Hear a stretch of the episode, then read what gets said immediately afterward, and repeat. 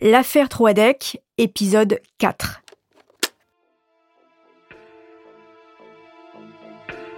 Le 22 juin 2021, s'est ouvert devant la cour d'assises de Nantes le procès de Hubert Kawissin pour le quadruple meurtre de sa belle famille, les Troadec, dans leur maison d'Orvaux en février 2017.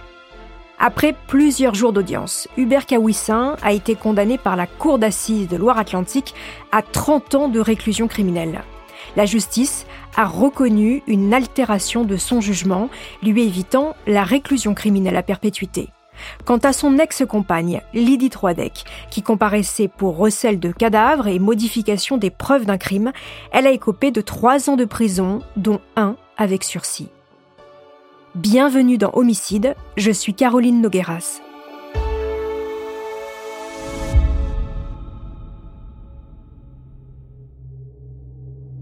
L'affaire Troidec est un fait divers qui a été ultra médiatisé.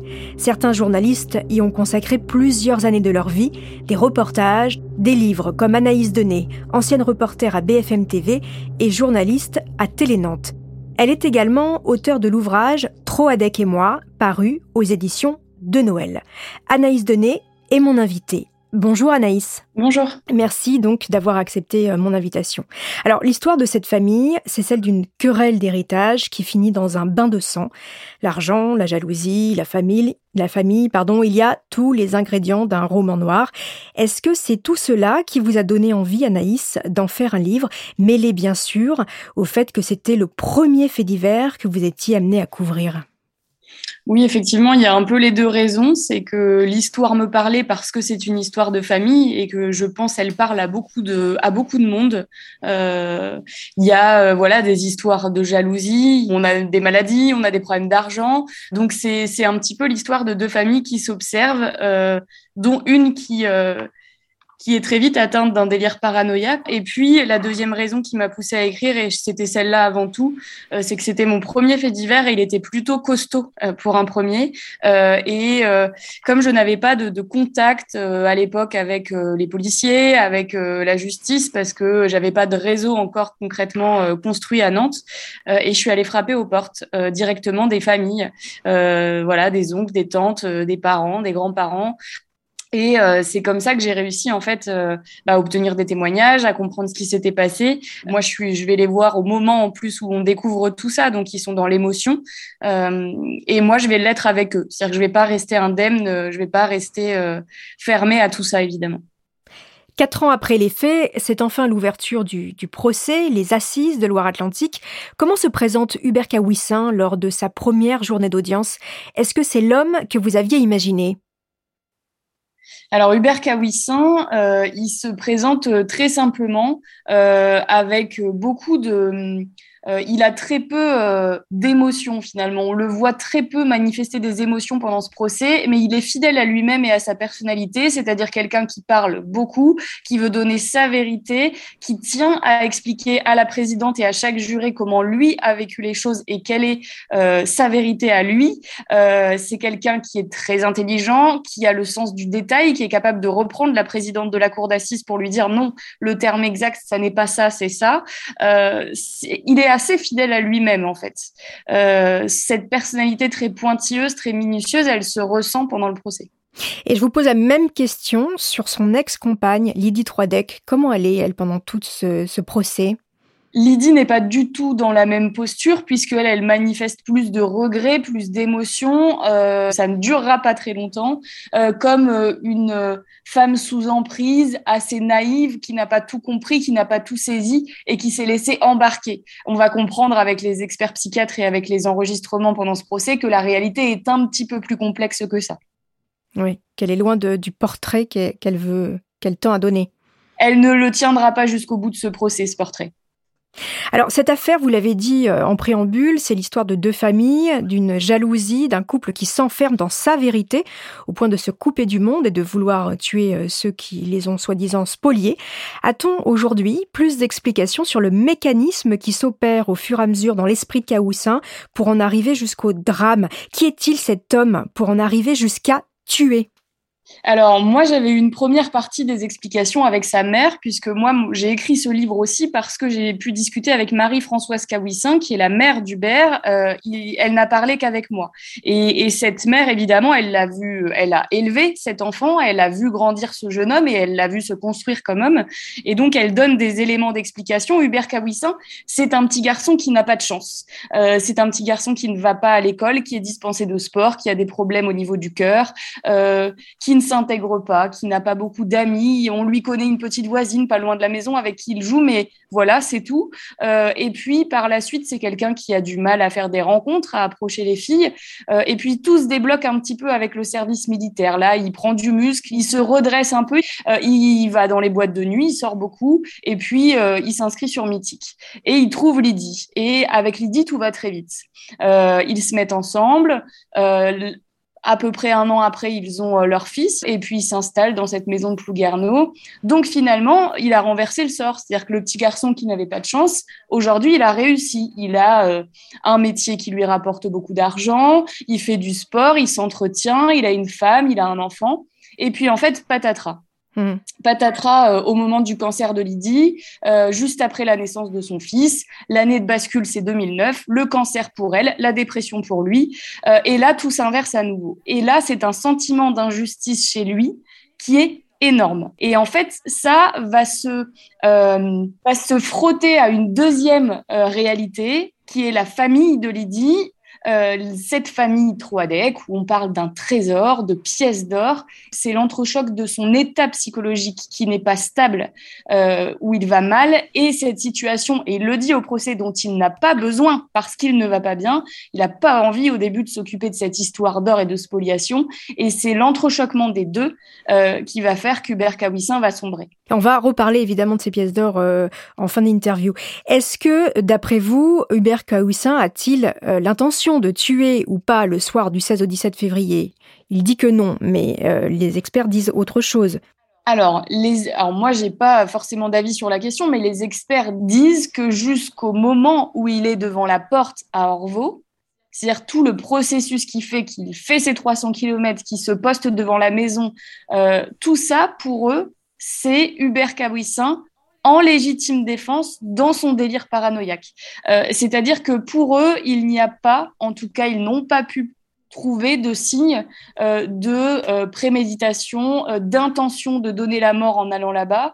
et ils, ils expliquent qu'en fait, euh, lui, il va en légitime défense là-bas. C'est-à-dire qu'il est persuadé que, Pascal et Brigitte Troadec lui veulent du mal, euh, qu'ils en veulent à son fils, et que aller là-bas, c'est certes en découdre, mais pour s'assurer de sa sécurité à lui et à la sécurité de sa famille.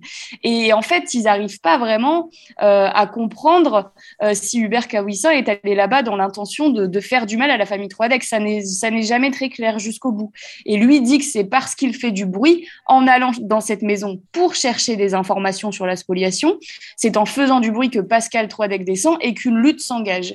Euh, mais voilà, c'est son explication à lui. Et comme il est le seul survivant de cette tuerie, eh ben, on n'en a pas d'autre. Et alors, est-ce qu'on sait euh, finalement euh, qui est-ce qu'il a tué en premier? Lui dit qu'il a tué son beau-frère en premier. Il semblerait qu'il ait plutôt tué Sébastien.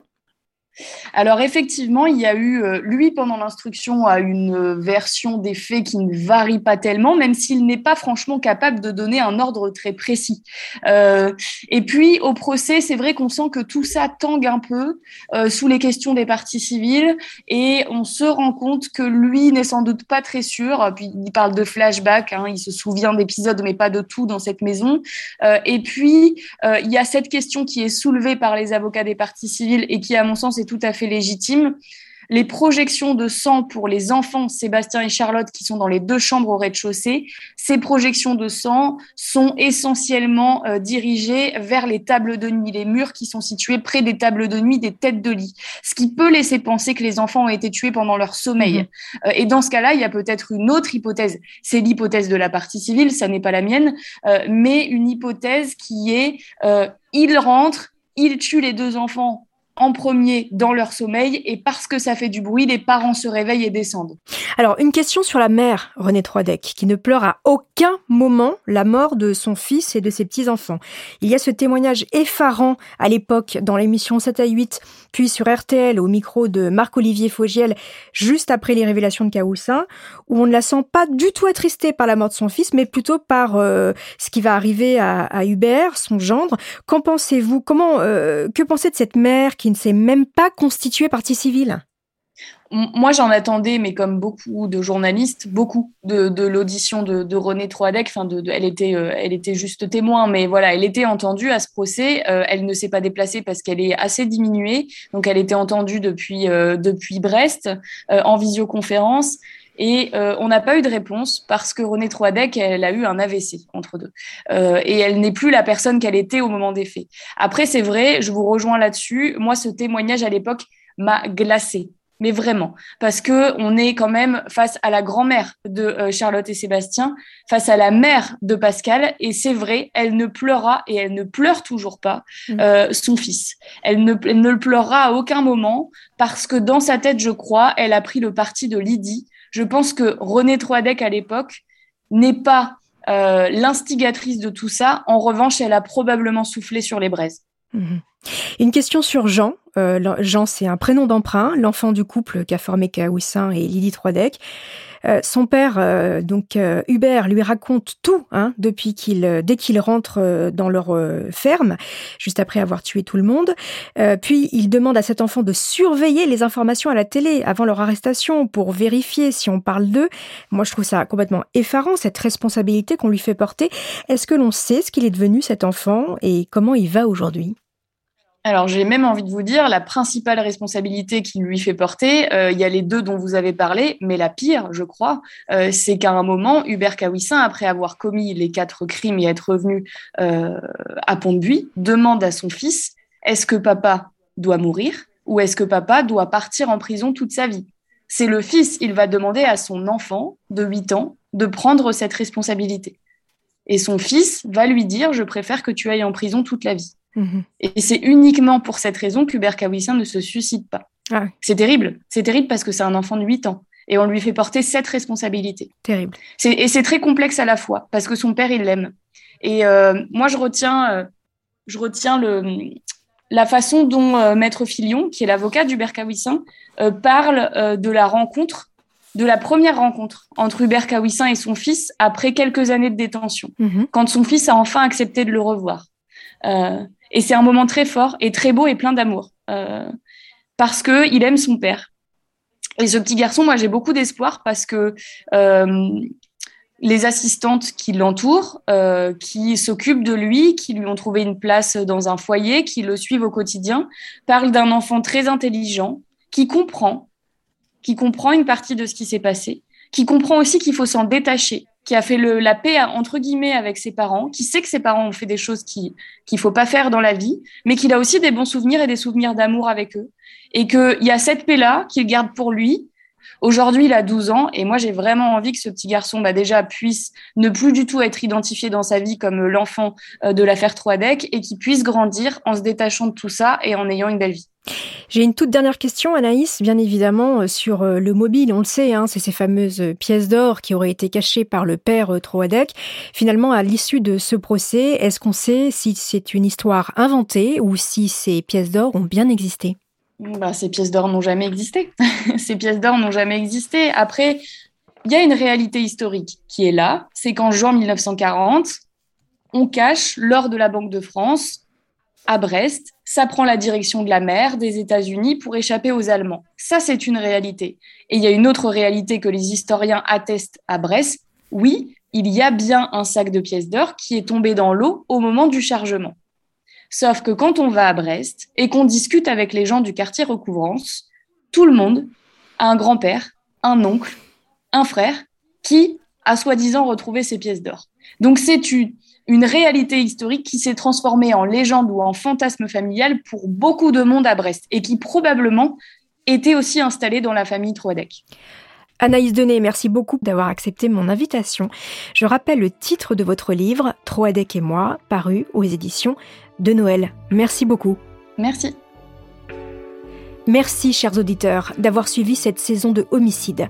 En attendant de nous retrouver, n'hésitez pas à me laisser des commentaires sur vos plateformes d'écoute préférées.